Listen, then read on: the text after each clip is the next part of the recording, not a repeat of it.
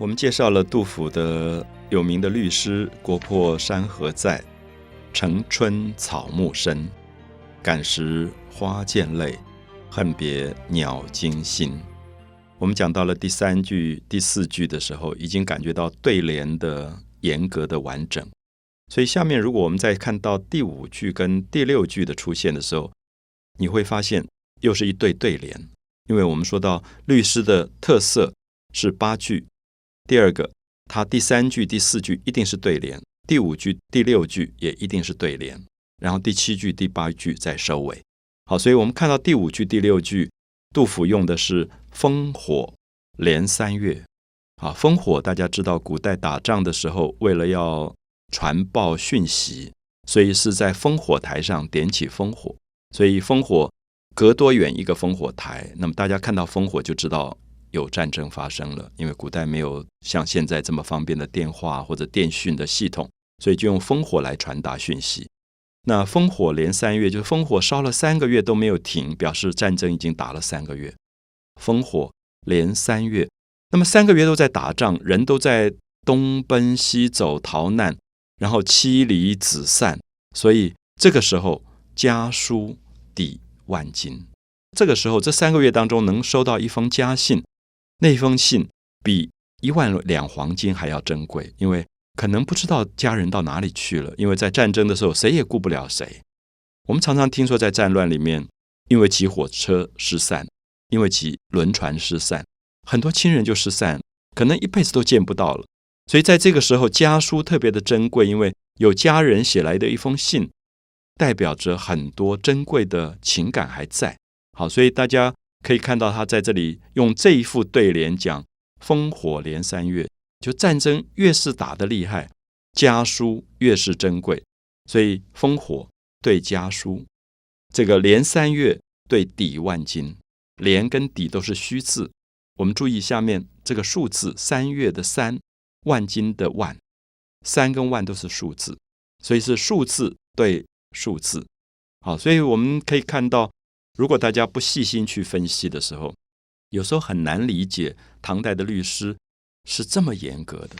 那有时候跟年轻的朋友讲到唐代的律师，他们会吓一跳，说这样写诗怎么写？因为我如果规定年轻人说你现在要写诗，那这个诗里面第几句的第几个字一定要用什么样的韵，要押韵，要平仄，我想他一定会觉得这怎么可能？好像太多限制了，太多规矩了，反而绑手绑脚。可是律师刚刚好是在最严格的规矩当中，努力的把自己的情感做高度的浓练。好，我想这是为什么今天一千多年来，我觉得诗最好的诗常常让你觉得的确是唐朝的，好像后来的诗人始终没有办法超越唐诗的这个成就。那我想我们都知道，在所有的游戏、所有的运动竞赛里面，规矩越严的。其实越能够挑战这个人的难度。那么我们在打篮球、打排球、打棒球都有规则，没有规则的游戏是没有什么意思的。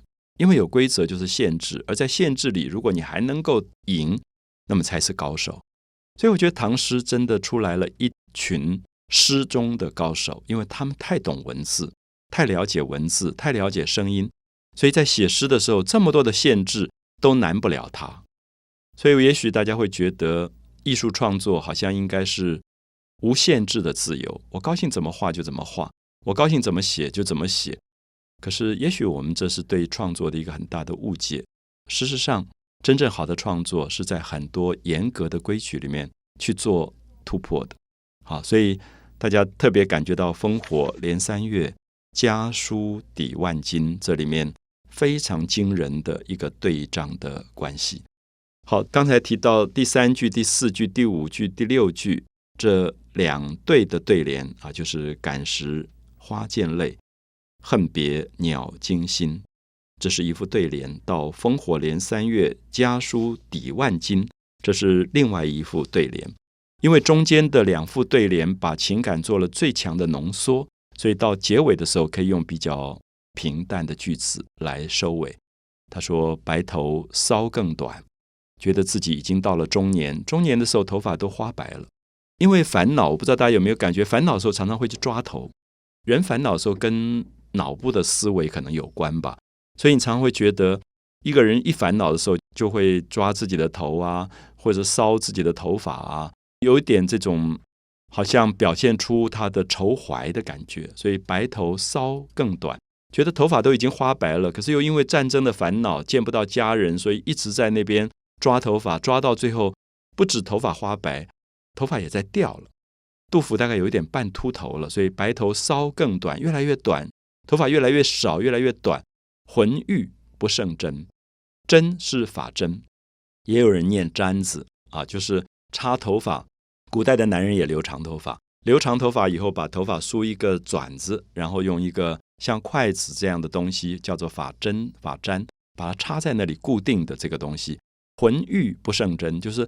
浑欲是有一点几乎不能够插发簪了，因为你头发都掉的差不多，一个秃头大概真的也不需要什么发簪了。好，所以杜甫其实有一点感伤啊，有点觉得自己到了中年，怎么会经历这么沧桑的战争？可是我们看到这首律诗里面这种严格的铺排啊，让你感觉到非常动人的一个对战争里面的情绪的书写。所以我们一再强调说，隔了一千多年，杜甫的诗历久弥新。还是让我们觉得有非常深沉的感动的力量。